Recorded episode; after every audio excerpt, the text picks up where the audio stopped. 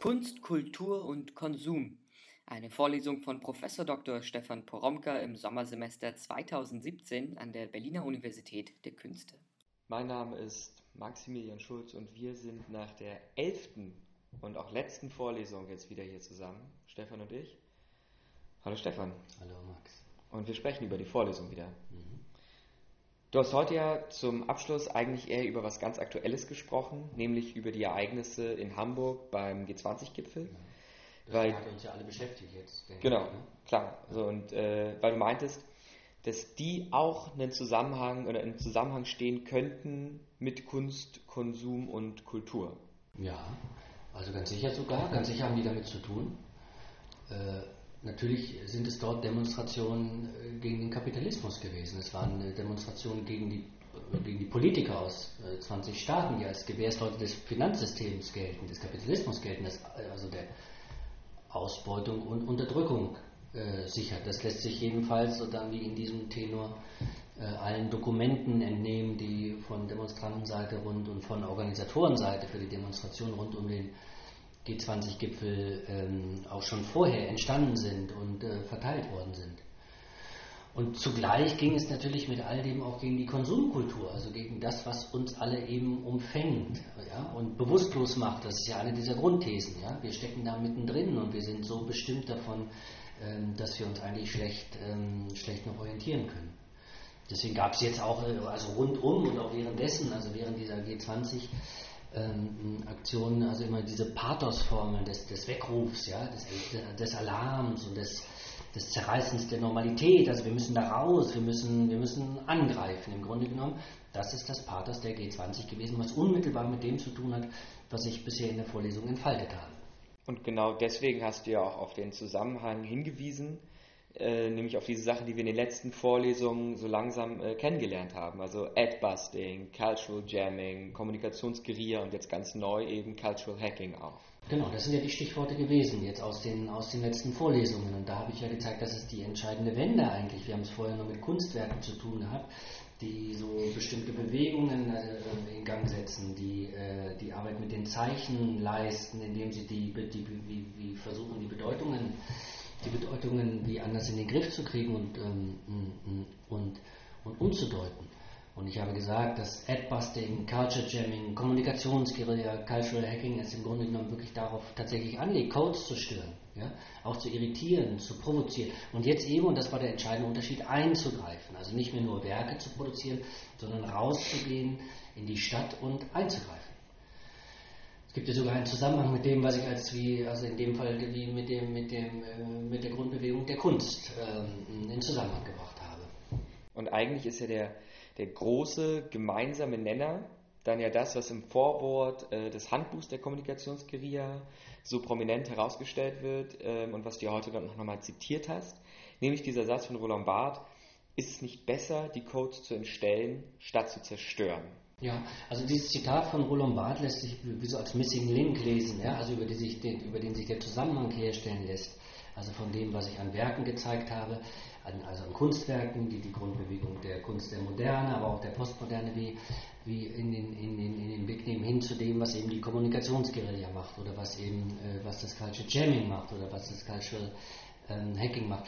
Man könnte aber auch sagen, es ist so äh, äh, der große gemeinsame Nenner, ist vielleicht auch gar kein schlechter Begriff, weil sich weil sich damit eigentlich so äh, mehrere Formeln koppeln lassen, von denen ich ja ähm, in der Vorlesung gesprochen habe und die ich also sagen, wie immer als Notwendigkeit für eine Auseinandersetzung mit den bestehenden Verhältnissen, also auch mit den zunehmend ökonomisierten Kontexten empfohlen habe. Ähm, und eben diese, ne, also diese Idee also von, äh, von Barth, ist es nicht besser, die Codes zu entstellen, statt, statt sie zu zerstören, heißt ja im Grunde genommen, wir haben auch beim letzten Mal darüber gesprochen, ähm, heißt ja im Grunde genommen tatsächlich sie einerseits anzuerkennen und gleichzeitig mit ihnen zu arbeiten. Ja, also wie, auch was immer in der Formel war, also wir sind, wir sind nicht draußen, sondern wir sind drin, ja, oder um es, äh, um es äh, nochmal in den Kulturbegriff von Max Weber zu übersetzen, oder in diese Formel, ja, dass Kultur das Bedeutungsgewebe ist, in das wir verstrickt sind und an dem wir notwendigerweise weiterweben. Also nochmal wie mit Barth ähm, äh, reformuliert, wir können gar nicht aus den Codes aussteigen. Ja? wir können sie auch gar nicht als Ganze überblicken und beschreiben oder komplett ändern, ja, sondern jede Bewegung, die wir vollführen, ist dann nur wieder Teil der Verstrickung oder des Weiterwebens. Ja. Jede Bewegung webt im Grunde genommen äh, weiter. Äh, deshalb war ja meine Formel in der Vorlesung immer wieder eben dieses in der Verstrickung, gegen die Verstrickung arbeiten. Ja, und bei der Kommunikationstheorie ist das dann einfach nur wirklich in ein widerständiges Moment übersetzt. Also die Sachen nicht so lassen, wie sie sind. Gegen die Verhältnisse arbeiten. Ne? Etwas verändern, utopische Arbeit leisten, utopische Energien freisetzen. Ja? Das heißt bei denen nur die kulturelle Grammatik, also das, was das Bedeutungsgewebe ist, und Subversion, also wie reingehen und äh, die Sachen ändern. Aber das wäre eigentlich ja auch das, was du so als Grundbewegung an der Kunst gezeigt. Ja, ja, genau. Also das ist das, ähm, also man kann jetzt im Grunde genommen, das ist ja auch die letzte Vorlesung gewesen, da, tatsächlich das alles so ein bisschen zusammenführen. Ne? Also wovon ich in der Vorlesung gesprochen habe. Das sind natürlich je für sich dann immer andere äh, Abzweige, aber äh, eigentlich ist das, das, also im Kern gibt es eben dieses eine Projekt, von dem ich sagen würde, vielleicht das Projekt der, der Moderne, äh, an dem da ähm, an dem diese ganzen, an dem diese ganzen äh, Fraktionen oder Bereiche ähm, arbeiten eigentlich. Ja? Also die Codes äh, annehmen und aufnehmen und sie gleichzeitig wie ins Spiel bringen. Äh, Zeichen lesen, äh, Bedeutungszusammenhänge herstellen, das Bedeutungsgewebe verstehen, das Bedeutungsgewebe der Kultur, in der wir, in der wir uns bewegen und es gleichzeitig dann aber auch zu irritieren, ja? also umzuknüpfen. In der Verstrickung gegen die Verstrickung zu arbeiten, also das aufnehmen, was als Material da ist und versuchen eben äh, Spiel in die Sachen zu bringen. Und du erinnerst dich, ich habe irgendwie so Formeln immer wiederholt. Ich habe gesagt, nicht aussteigen. Ja? Oder, oder aus, also so Ausstiegsfantasien entwickeln. Ja? Nicht, nicht zerstören, nicht die Sachen zerstören oder Zerstörungsfantasien entwickeln. Äh, oder äh, nicht unterwerfen oder Unterwerfungsfantasien entwickeln. Oder wenn man diese Fantasien entwickelt, dann anfangen zumindest mit ihnen zu arbeiten, also sie als eine Form der Verstrickung auch zu verstehen, gegen die man, gegen die man anarbeitet. Also in all diesen, in all diesen, in all diesen Formeln, die ich immer so abgerufen habe, ging es also um es jetzt mit einer äh, psychoanalytischen Kategorie zu sagen, nicht zu verdrängen, ja? also diese Energien nicht, äh, nicht zu verdrängen, sondern äh, also genauer sich selbst noch der Verdrängung gewahr zu werden, ja? sie in Rechnung zu stellen und mit ihr zu arbeiten. Also all die Projekte, die ich glaube ich vorgestellt habe, machen im Grunde genommen genau das. Und äh, für diesen Zusammenhang dann von Kunst, Konsum und Kultur, den du ja mit und, und auch in dieser Vorlesung ähm, entwickelt hast, heißt es dann, um auch nochmal vielleicht an diese Formel von, von Greuß anzuschließen, dass wir kritische Formen des Konsums entwickeln müssen. Ja, also auch das ist, nur weil wir heute ja den, also die, die letzte Vorlesung ähm, hatten und man dann sich dieser Punkte nochmal vergewissern kann. Klar, man, in dem Zusammenhang ist es wichtig, nochmal an Boris Greuß zu erinnern, mit dem wir uns ja beschäftigt haben. Ja? Weil Greuß eben so schön gesagt hat, dass Kunst den Konsum konsumiert. Also und genau das vorführt. Also sie bleibt sozusagen nicht im Konsum stecken. Sie steigt aber auch nicht aus dem Konsum aus, sondern sie arbeitet sozusagen mit dem Konsum. Und diese Arbeit mit dem Konsum, die konsumistische Arbeit, ja, äh, die, der Konsum des Konsums und die Beobachter, das Beobachtermachen der, äh, dieses, dieses Konsums, das ist das, was die, was die Kunst uns äh, vorführt. Das ist also diese Form der Selbstreflexion eigentlich, die man jetzt wieder übersetzen könnte und sagen könnte, ah, okay, also nicht aussteigen, sondern drin sein und damit, damit arbeiten. Das halt, heißt halt in der Verstrickung gegen die Verstrickung arbeiten. Ja? Selbstreflexion und alles, was eigentlich kritische Selbstreflexion befördert, bringt Spiel in die Sache. Äh, deswegen befördern übrigens umgekehrt auch immer Spiele die Selbstreflexion. Ein klassischer Effekt. Ja? Das ist übrigens auch dann der Vorteil von Kulturen, die, die spielen also ihre Spiele aber immer zugleich ernst nehmen, weil sie damit auf, ähm, auf äh, Veränderung setzen. Okay. Im Grunde lief darauf ja auch immer deine Empfehlung für die eigene Praxis mhm. hinaus. Ne? Du hattest nach den Möglichkeiten einer ästhetischen Praxis in zunehmend ökonomisierten Verhältnissen genau. gefragt. Mhm. Genau. Und dann haben wir das ja, ne? Spiel, Selbstreflexion, kritischer Konsum und dann eben das häufig zitierte Bedeutungsgewebe weiterweben, weiter stricken. Ja. Spiel, Selbstreflexion, kritischer Konsum und das, äh, genau, das Bedeutungsgewebe äh, der Kultur weiterleben. Also immer unter der Maßgabe eben, dass man damit Transformationsprozesse, also Verwandlungsprozesse in Gang setzt. Ja? Also äh, die ästhetische Praxis, die ich empfohlen habe, heißt genau diese äh, Verwandlungsprozesse in Gang zu setzen, also auf kulturelle Innovation zu setzen. Und zwar, und das ist, glaube ich, das Wichtige, äh, worüber ich heute auch nochmal gesprochen habe, im utopischen Sinn. Also es soll anders sein, es soll besser sein, es soll nicht das bleiben, was es jetzt ist. Und du hast heute aber der Aktualität wegen dann eben äh, auf etwas hingewiesen, dass genau das eben Besprochene auf eine ganz problematische Art und Weise wie überzieht. Naja, oder? genau, deswegen, also so kommt jetzt diese, diese Auseinandersetzung in Hamburg äh, wieder ins Spiel, die ja in gewisser Weise auf der direkten Linie von dem liegen, was ich jetzt bisher in der, in der Vorlesung auch entfaltet habe. Also Adbusting. Ich meine, du erinnerst dich, ich habe das, also wie, wie in, der, in der letzten Woche habe ich über Adbusting gesprochen, über Reclaim Your City und Occupy. Ich habe direkt darauf hingewiesen, dass diese Protestformen ähm, unmittelbar was zu tun haben mit dem, was so als Cultural, als Culture Jam, Jamming wie ent, ent, entwickelt worden ist.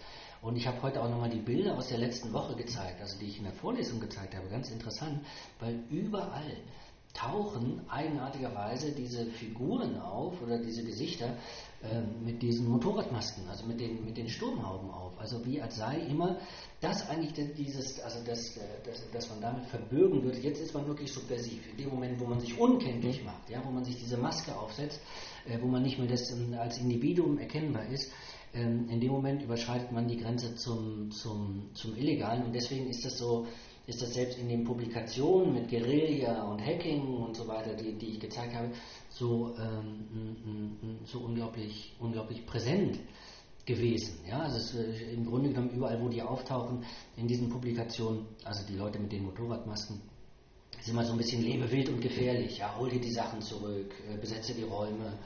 Äh, die Formel, die ich beim letzten Mal hatte, war, man muss die eigenen Produktionsräume als Kulturräume erkennen, also als Räume, die eben von der Kultur geprägt sind, ja, und dem, von, also denen man sich auch nicht einfach unterwerfen darf, sondern mit denen man arbeiten muss. Meine Formel ist gewesen, dass man also umgekehrt die Kulturräume als Produktionsräume erkennen muss. Also rausgehen muss in die Stadt und sieht, dass hier Kultur hergestellt wird und dass hier bestimmte, wie, wie, wie äh, bestimmte ähm, äh, Bedeutungserzeugungen äh, wie festgeschrieben sind, die man, die man irritieren muss, also um, um sich dem Ganzen nicht um sich dem Ganzen nicht zu unterwerfen, also rausgehen, in die Systeme eindringen. Und dann das habe ich ja in der letzten Woche noch, äh, noch so emphatisch wie unterstrichen und gesagt, das sind Formen, die jetzt sagen, wir müssen angreifen, also wir müssen aktivieren, wir müssen auftauchen, zuschlagen, äh, abtauchen, stören, verstören, das war ja, ne, also aktiv werden. Und es ging eben darum, nicht nur zu kritisieren, sondern tatsächlich zu verändern. Die Sachen eben nicht so lassen, wie sie sind, ja, sondern sich, sich das etwas nehmen einfach, sich was zurückholen und sich eben nicht unterwerfen. Ne? Genau, aber jetzt meintest du eben, dass natürlich in dieser Extremradikalisierung, äh, auch in der Radikalisierung dieser Position eben, natürlich was super Problematisches steckt. Ja, das ist so, das ist meine, also, also e, e, eben äh, für mich auch ganz interessant. Also weil ich in der letzten Woche so, äh, so davon gesprochen habe. Und jetzt natürlich die Sachen verfolge, dann auch am, am, am, äh, Wochenende, was passiert da und das mitbekomme und natürlich über die verschiedenen, über die verschiedenen Medien äh, mitbekomme und mich jetzt wundere, also auch über mich wundere, ja, und mich, mich frage, also wie hängt das jetzt zusammen? Oder wo gibt es da, wo gibt es da Unterschiede? Und wenn ich dann jetzt sage, ah, es ist problematisch, also dass hier was Problematisches entsteht, ah, dann meine ich damit wirklich, also äh, problematisch im Sinne von, ah, nicht die haben ein Problem, wahrscheinlich haben die auch ein Problem. Nee, ich meine mit problematisch im Sinne von, ich kann es gar nicht einfach lösen. Ich, hab gar, ich gar nicht sagen, wie, äh, ich kriege das Problem gar nicht weg, das sich jetzt stellt, dadurch, dass ich in der einen Woche noch erzählen kann, sagen kann, klar, diese aktiven Formen, die was mit Veränderung und mit Eingreifen zu tun sind, wichtig einfach, ja, also die sind sozusagen notwendig, es ist eine Grundbewegung der auch der auch wie der Kunst der Moderne, auch die Sachen anzugreifen und, und sie zu ändern. Und plötzlich sehe ich doch was, was sozusagen wie dieses Programm aufnimmt, bis in die ästhetischen Zeichen und in die ästhetischen Prozesse hinaus aufnimmt, aber das jetzt nochmal jetzt nochmal jetzt noch mal anders wendet. Und das Entscheidende ist, dass ich sehe oder gesehen habe, wie wir alle das gesehen haben, äh, dass wir es hier plötzlich mit einer, mit einer Dynamik zu tun haben, die also, sagen wir mal, diesen Impuls der Veränderung,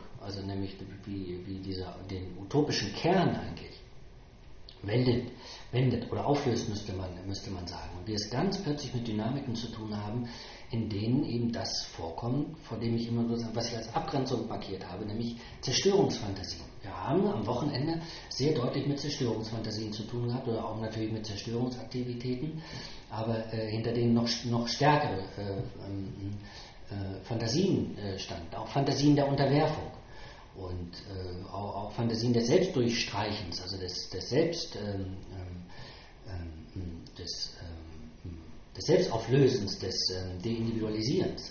Also hier, hier wurde tatsächlich der utopische Kern aufgelöst, aber ich sage jetzt nicht, und das ist das Wichtige dabei, ich rede hier nicht von Schuldzuschreibungen, also dass ich sage, ah, es gibt so bestimmte Demonstranten, die sind gewaltbereit und so weiter und die wollen jetzt, also es, geht gar nicht anders. Nein, nein, wir haben es hier mit dem, was wir in Hamburg äh, äh gesehen haben, tatsächlich wirklich mit einem Fall von kultureller Verstrickung zu tun. Also dass wir nicht einseitig auflösen können und jede Form der einseitigen Auflösung nur wieder zu neuen, zu neuen Verdrängungen führen können. Da muss man komplexer drüber nachdenken. Und genau deswegen bist du ja dann wieder zur Auseinandersetzung mit dem Fetisch äh, zurückgekehrt ja. und äh, hast dann daran gezeigt, was eigentlich wie passiert ist. Ja. Ich glaube, das ist äh, eigentlich, eigentlich, eigentlich ganz interessant. Also ähm, ähm, äh, ich hatte ja die Grundbewegung des irritierenden und störenden Umgangs mit Codes äh, also markiert, ne? mit, der, mit, mit, der kulturellen Grammatik, mit dem Bedeutungsgewebe der Kultur eben. Ne? Und, ähm, und das Ganze immer, äh, erinnere dich, also in der Auseinandersetzung mit den Fetischen der Konsumkultur. Also, also den Waren. Ne? Das ist ja wichtig gewesen in der, ich weiß nicht, fünften, sechsten äh, oder dritten, vierten, fünften Vorlesung, ähm, äh, wo ich mit Hilfe von Hartmut Böhme äh, äh, gezeigt habe, äh, dass die Idee, Fetische zu zerstören und auszulöschen, eigentlich immer, also oder wie, wie, also sie, sie auszulöschen mit der Hoffnung, sie endgültig zu überwinden, ja, und wie, wie Kulturformen zu erreichen oder, oder Gesellschaftszustände zu erreichen, wo wir fetischlos leben, ja, eigentlich nur wieder neue fetischistische Verstrickungen führen. Ähm, die dann allerdings notwendig verdrängt werden. Das ist ja die Kritik äh, von ähm, Böhme auch äh, an, an, der Marxischen Fetisch-Idee gewesen. Also das ist schon sozusagen eher natürlich dem, eher natürlich dem, dem Kapitalismus, der bürgerlichen Gesellschaft, dass sie jetzt wieder eigentlich so tut, als sei sie durch den Aufklärungsprozess durch, aber nur neuen Fetischisierungen aufsetzt. Das ist sein Vorwurf gewesen, in dem Fall natürlich der Warenfetisch. Und seine Idee ist jetzt, wir müssen den Warenfetisch wie überwinden, ja, um wieder zum Eigentlichen wie durchzubringen oder um eine Gesellschaftsform zu schaffen, die jenseits dieser Fetische ähm, existieren kann. Und Hartmut Böhmer hat eben darauf hingewiesen, diese Idee, dieser Fetischstürmerei, dieser Bilderstürmerei, dieser Zerstörung führt nur dazu, dass neue Fetische äh, wie, wie äh, hingesetzt werden und jetzt aber nicht als solche erkannt werden und irgendwie verdrängt werden. Und dass die Form der, der Wiederkehr des Verdrängten dann eben zu, zu, äh, eigenartigen, zu eigenartigen, ganz unverständlichen äh, Zuständen führt. Wenn wir aus dieser Perspektive, also die G20-Aktion auch nochmal, also in der Auseinandersetzung mit den Fetischen der Konsumkultur uns, uns anschauen, dann sehen wir, dann, äh, dann äh, äh, wird plötzlich nämlich was sichtbar. Also wir sehen nämlich, dass die Fetische der Konsumkultur tatsächlich angegriffen werden. Wir haben es ja immer bei, bei, diesen Formen von Ausschreitungen zu tun, nicht zufällig eben äh, mit dem Angriff auf Geschäftsfronten. Geschäfte eben. Ja? Und äh, natürlich äh, Warenschilder ja? und äh, Marken ähm, äh, ähm, und Embleme und so weiter, die, die ähm, da in den Fokus genommen werden und jetzt eben zerstört werden. Da wird eingebrochen, da werden Schaufensterscheiben gebrochen, da werden, da werden Schutzgitter aufgelöst. Und warum? Weil sie im Grunde genommen wie, wie, wie, die, wie, diese, wie, die, wie so Schutzkörper um die Fetische herum sind. Also man will da ran. Das Plündern von Geschäften gehört übrigens genau da rein. Du erinnerst dich, ich habe so Kunstwerke vorgestellt, in denen so Supermärkte nachgebaut worden sind, ja? also rekonstruiert worden sind, wo wir, wo wir äh, Louis Vuitton äh, Boutiquen nachgebaut hatten mitten, mitten im Museum. Und eigentlich ganz interessant, weil wir sehen jetzt bei den, bei den Geschäftsplünderungen, äh, sehen wir praktisch wie das Gegenteil. Also es ist schon eine ganz bestimmte Form wie ästhetischer Praxis, die, also die äh, Verwüstung als ästhetische Praxis. Also die Sachen werden auseinandergenommen eigentlich. Du erinnerst dich, ich habe immer von dem kritischen Konsumenten gesprochen, ja, also und dass, dass äh, kritische Varianten des Konsums entworfen werden. Bei den Plünderungen sehen wir das, was der unmanageable consumer genannt wird, ja, und das sind jetzt Leute, Das sind also die Plünderer sind Leute, die radikale Konsumenten sind, ja, die radikalen Konsum vorführen, weil sie ihn zerstören eigentlich, ja, also weil, weil sie die Fetische ähm, zerstören oder sich eben auf illegale Weise ähm, aneignen. Auch nur so wird, wird deutlich, äh, also worum es eigentlich geht äh, bei, diesen, bei, dem, äh, bei dem Anzünden von Autos. Autos sind Fetische der Konsumkultur einfach. Die müssen brennen. Ja, und die werden, jetzt, äh, die werden jetzt aufgelöst. Es geht um Transformation, aber Transformation als, als Auflösung. Wir sehen auch zu, wie, also ganz interessant aus den Geschäften oder auch mit den Autos oder Mülltonnen und so weiter, wie Barrikaden gebaut werden. Und das ist natürlich auch eine Form des radikalen Konsums, also nämlich der Aneignung von den Materialien, die die Kultur zur Verfügung stellt, und die jetzt genommen werden und wie neu zusammengebaut werden, und zwar widerständig ähm, zusammengebaut werden. Also, wenn man das eben mit diesen, auch den Kunstwerken und den ästhetischen Praxen zusammenbringt, von denen ich, von denen ich gesprochen habe in der Vorlesung, wird es nochmal deutlich, inwieweit das jetzt tatsächlich in der Tradition drinsteht. Aber in all, diesem, äh, in all dem, was wir jetzt gesehen haben, haben wir es, haben wir es eigentlich mit, Form, mit, mit der Idee zu tun, ah, es werden Fetische aufgelöst, es werden Fetische zerstört eigentlich. Wir wollen die Fetische loswerden. Und gleichzeitig aber ist natürlich diese gesamte Praxis begleitet von dem, was ich so unironische Refetischisierung nennen würde. Ja? Also es gibt so einfach Gegenfetische. Der schwarze Block ist sozusagen wie die, wie die Hauptinszenierung des Gegenfetischs. Und da spielt natürlich auch diese Motorradmaske, die Sturmhaube wieder eine Rolle, also weil wir es da mit Fetischfiguren zu tun haben. Man verwandelt sich eben äh, äh, wie in den Fetischstudios eigentlich in, in was anderes. Ja? In, äh, nämlich in, Figur, in, in, Figuren, die plötzlich eine ganz andere Macht äh, äh, sich, sich zuschreiben, durch Deindividualisierung. Ne? Und äh, indem jetzt bestimmte Rituale ähm, ähm, in Gang gesetzt werden, die, die sozusagen wie, wie, wie, mit dem Einzelnen nichts mehr zu tun haben, sondern die eigentlich nur noch von der Energie der, der, der Wut leben. Also und man muss jetzt dazu sagen, interessanterweise haben wir es dann zu tun. Wir sitzen dann, äh, wir sitzen dann wahrscheinlich vor unseren Computern oder an unseren Smartphones und sehen in dieser gesamten Inszenierung von dem, was da passiert, eigentlich, dass gleichzeitig Gegenfetische aufgefahren werden.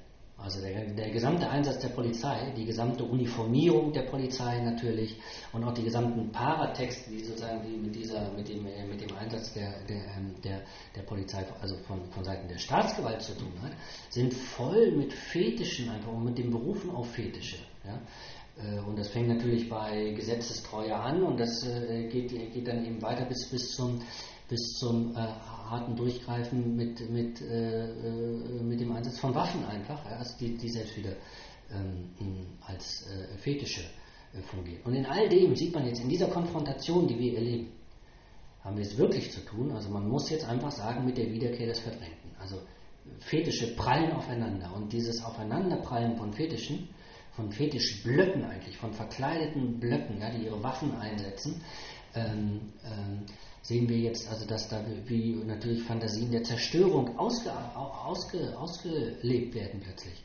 Fantasien der Auslöschung, auch der Unterwerfung und der Selbstauslöschung. Leute, die sich, die sich äh, Wasserwerfern in den Weg stellen, ja, oder sich oder, die, oder wie die, die, äh, die Arme hochwerfen und so tun, als wollten sie die Blitze auf sich ziehen, ja. Das sind Fantasien der Selbstzerstörung eigentlich. Zerstört mich, hier bin ich, zerstört mich. Ne? Ähm, äh, und in denen dann natürlich in diesen ganzen Aktionen wirklich kulturelle Grammatiken der Unterdrückung und des Unterdrücktwerdens einfach auf ganz erschreckende Weise fortgeführt werden. Ne? Nun ist das aber dann eben nicht mehr richtiges Cultural Hacking, oder? Also ja, äh, äh, genau, das muss man und das ist dieses Moment gewesen von, von also das was ich wie für mich markiert habe vor dem Hintergrund der Vorlesung. Das ist kein Cultural Hacking, weil Cultural Hacking eben nicht heißt, den Zerstörungsfantasien freien Lauf zu lassen. Ja? Und wo aus diesem Spiel ernst wird, also und, und zwar existenzieller Ernst, wo die, die heikle Balance aufgelöst wird von dem, was auch das Cultural Hacking bedeutet, ist es vorbei einfach. Ja? Und die heikle Balance des Cultural Hacking meint eben, man, man verändert, so ganz eigenartig, deswegen heikel, man verändert aber man muss dem Vernichtungsimpuls widerstehen, den man sozusagen wie gleichzeitig hat. Ja? Man muss wie auf Innovation setzen und gleichzeitig die Destruktion mitdenken, ohne aber den destruktiven Impulsen äh, äh, nachzugeben. Also weil ohne, also dialektischerweise ist ja ohne die Destruktion, also ohne den Widerstand, ohne die Subversion, ohne den Grenzübertritt, kann man das natürlich, kann man auch Cultural Hacking nicht haben. Das heißt, man muss das mit einberechnen, aber man muss aufpassen, dass man davon nicht, ähm, dass man davon nicht gefressen wird. Das macht es ja eben so heikel und das macht eben auch diesen ganzen, die, äh, macht es notwendig, also sozusagen wie grundsätzlich immer, also auch was das Cultural Hacking betrifft, wie dem, den, den, den Prozess in Gang zu halten, statt ihn abzuschließen. Zerstörungsfantasien, Unterwerfungsfantasien, Auflösungsfantasien sind Fantasien, die die Prozesse abschließen wollen, die Ruhe haben wollen im Grunde genommen. Aber es geht eben darum, auch im Cultural Hacking Anschlussfähigkeit herzustellen, die Sachen nicht erstarren zu lassen, sie überprüfbar zu halten.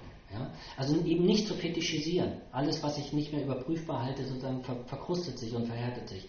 Hier ist beim Cultural Hacking ist aber das genau wichtig, dass man die Prozesse nicht verschließt, sondern sie, dass man sie, ähm, dass man sie öffnet. Und eigentlich haben wir Prozesse des Verschließens, des kulturellen Verschließens, sozusagen wie in Hamburg jetzt am Wochenende gesehen. Okay, und du hast aber die Chance dann genutzt, noch was anderes zu zeigen. Ähm, nämlich auch zu zeigen, wo das dann eben nicht funktioniert. Also wo Cultural Hacking eben wirklich dann auch nochmal darauf bezogen kein Cultural Hacking mehr ist, äh, beziehungsweise wo es, wo es nochmal was anderes wird, nämlich dann ähm, Guerilla-Marketing. Das ist eine andere ja. Form nochmal. Das ist dann äh, wie nochmal, das nochmal, ähm, also weil ich diesen Begriff des Cultural Hacking auch wie nochmal schärfen wollte. Und dann, dann äh, weil mich diese Auseinandersetzungen in Hamburg eben ge darauf gebracht haben, sozusagen wie nochmal, also tatsächlich äh, nochmal abzugrenzen, also gegen das, was da passiert. Warum ist das eigentlich kein Cultural Hacking mehr? Warum, warum kann man sich in dem Moment gar nicht mehr auf die Bewegungen der Kunst eigentlich berufen, in dem Moment, wo das eben derart von solchen Zerstörungsfantasien eben be, ähm, ähm, bestimmt wird? Und genauso äh, habe ich ähm, darüber nachgedacht, es sozusagen auch zu schärfen, indem ich in die andere Richtung gucke. Und bin in dem Zusammenhang auf, äh, auf das gekommen, was ich mir wieder heute auch nochmal als, als, wie, wie als Guerilla-Marketing oder Guerilla-Advertising ähm, vorgestellt habe. Ich habe ja einige Beispiele gezeigt, also ganz, ganz oder, oder einige Beispiele, die den deutlichen Zusammenhang herstellen mit dem, äh, worüber wir in den letzten Vorlesungen gesprochen haben, nämlich Adbusting und äh, Street Art natürlich und auch Culture Jam.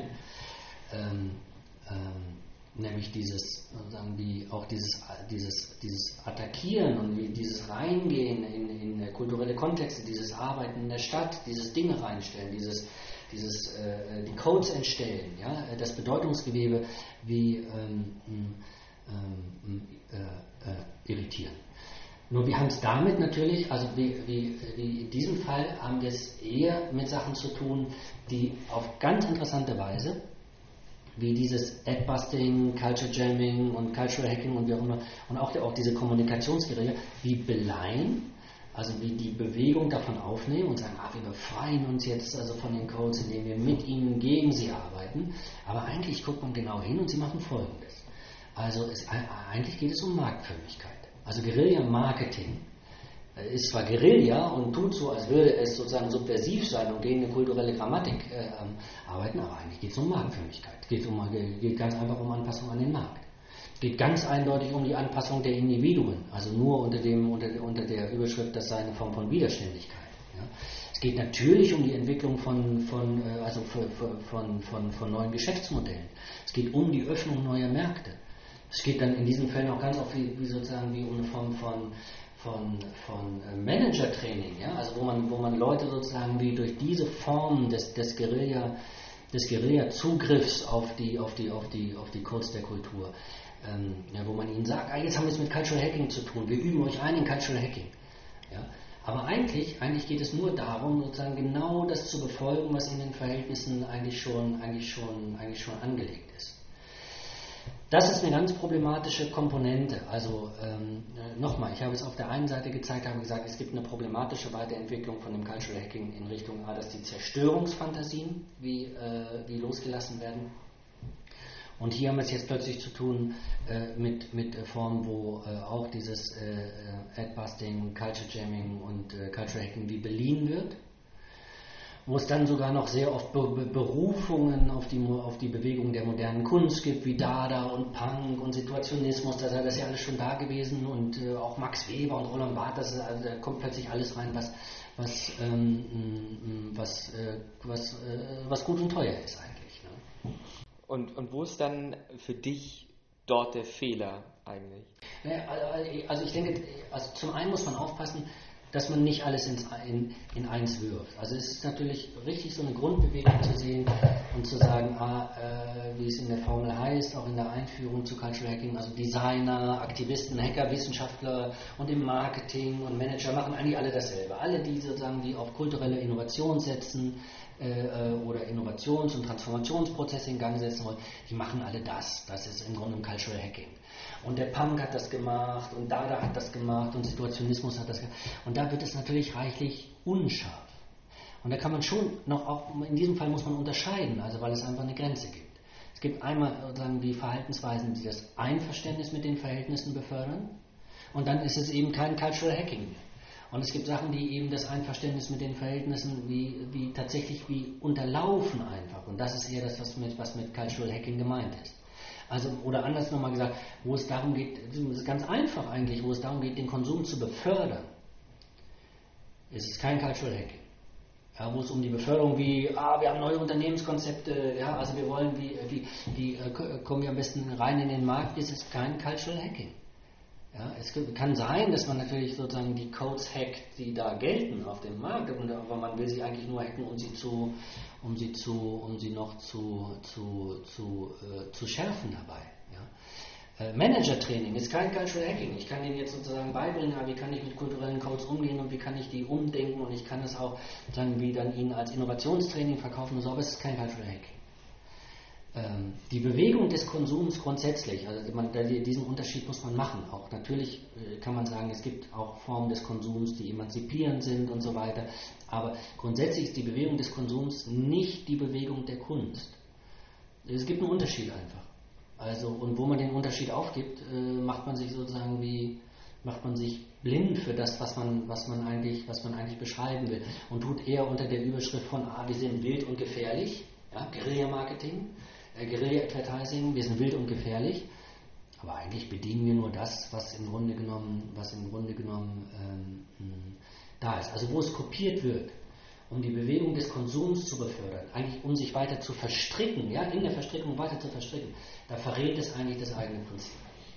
Aber es steht ja nun unter der Überschrift dass damit kulturelle und alltägliche Transformations- und auch Innovationsprozesse in Gang gesetzt und auch bewältigt werden ja, das. Ist, also äh, das ist auch völlig richtig. Wie gesagt, ich will das nicht, ich will das gar nicht, will das gar nicht.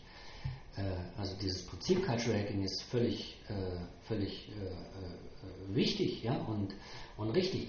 Aber in dem Moment, wo es darum geht, die Verstrickung sozusagen wie also die, die Verstrickung wie zuzuziehen, ja, also wie sie in die Verstrickung reinzuarbeiten da verliert es seinen utopischen Kern.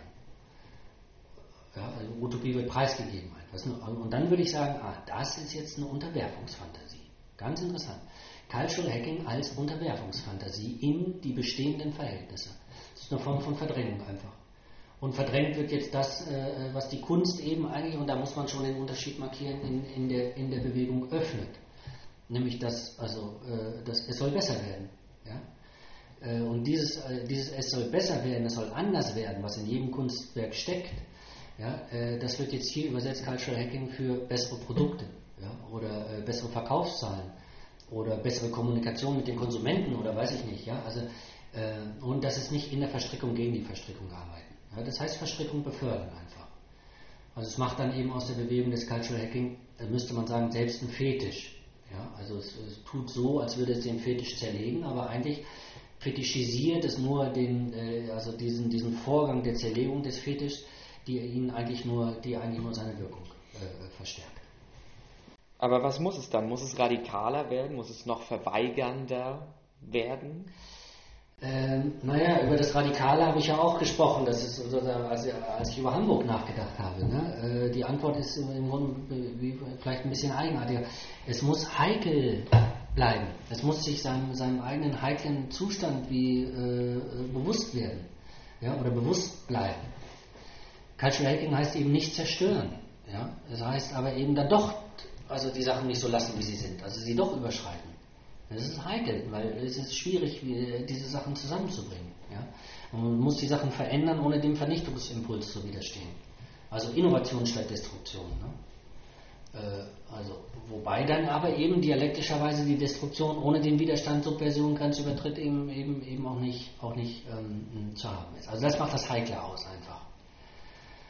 Und das Heikle ist eben dann, dass man den Prozess in Gang halten muss und dass man ihn nicht abschließen kann. Und dass man ihn offen halten muss und dass man ihn anschlussfähig halten muss. Dass man ihn eben nicht erstarren lassen darf, ja, und also ihn überprüfbar halten muss. Also nicht zu fetischisieren. Äh, um ihm dadurch zu verhindern, dass es sozusagen wie zu neuen Verdrängungsformen kommt. Also in dem Sinne, äh, Cultural Hacking wäre sozusagen wie äh, nicht, nicht der Versuch, in Systeme einzudringen, um sie noch besser abzuschließen, sondern um die Prozesse offen zu halten. Also um die Anschlüsse, um neue Anschlüsse zu schaffen. Und, und nicht um sich sicher zu wähnen, dass man irgendwie die Sache hinter sich gebracht hat, sondern um, um weiterzumachen. Ähm, wie so ein, müsste man sagen, kritisches Balancierungsunternehmen eigentlich, ja, das dauernd fortgesetzt werden muss. Und ich glaube, glaube, dass die Kunst an sich genau das macht, also das ist die kulturelle Leistung, äh, die die Kunst eigentlich erbringt, also dass sie dauernd diese Sachen wieder öffnet und wieder offen hält. Und das ist auch so wichtig dann übrigens in dem Moment, dass man nicht einfach so irgendwie die, äh, sich auf die Kunst beruft, um nur Marktförmigkeit herzustellen. Das ist der Unterschied, ja, den man dann, den man dann, äh, ähm, den man dann ähm, markieren muss.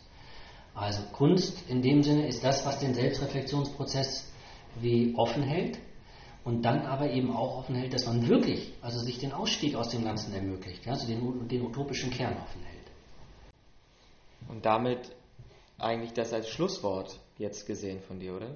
In dem Sinne ist das das Schluss. Wir haben ja, wir haben jetzt eigentlich keine Aufgabe mehr. Ich würde, genau, normalerweise würde ich jetzt sagen, und das ist die Überleitung zur Aufgabe, wir haben keine Aufgabe. Die Aufgabe wäre dann höchstens, also dieses, äh, wann immer ich über die, äh, gesagt habe, man muss über die eigene ästhetische Praxis nachdenken, äh, dann äh, hat das jetzt in dem Sinne zur Antwort, ja, okay, es gibt gar keine, es gibt wirklich keine abschließende Formel dafür, ja, sondern die ästhetische Praxis ist die, die eben in der Auseinandersetzung mit dem Material der Kultur diese Selbstreflexion einführt und diese Selbstreflexion nicht abschließt, sondern sie tatsächlich wie, wie in nächste Prozesse überführt, ohne die Sache sozusagen wie zu verraten, weder an die Zerstörung, noch an die Unterwerfung, noch an die Auflösung.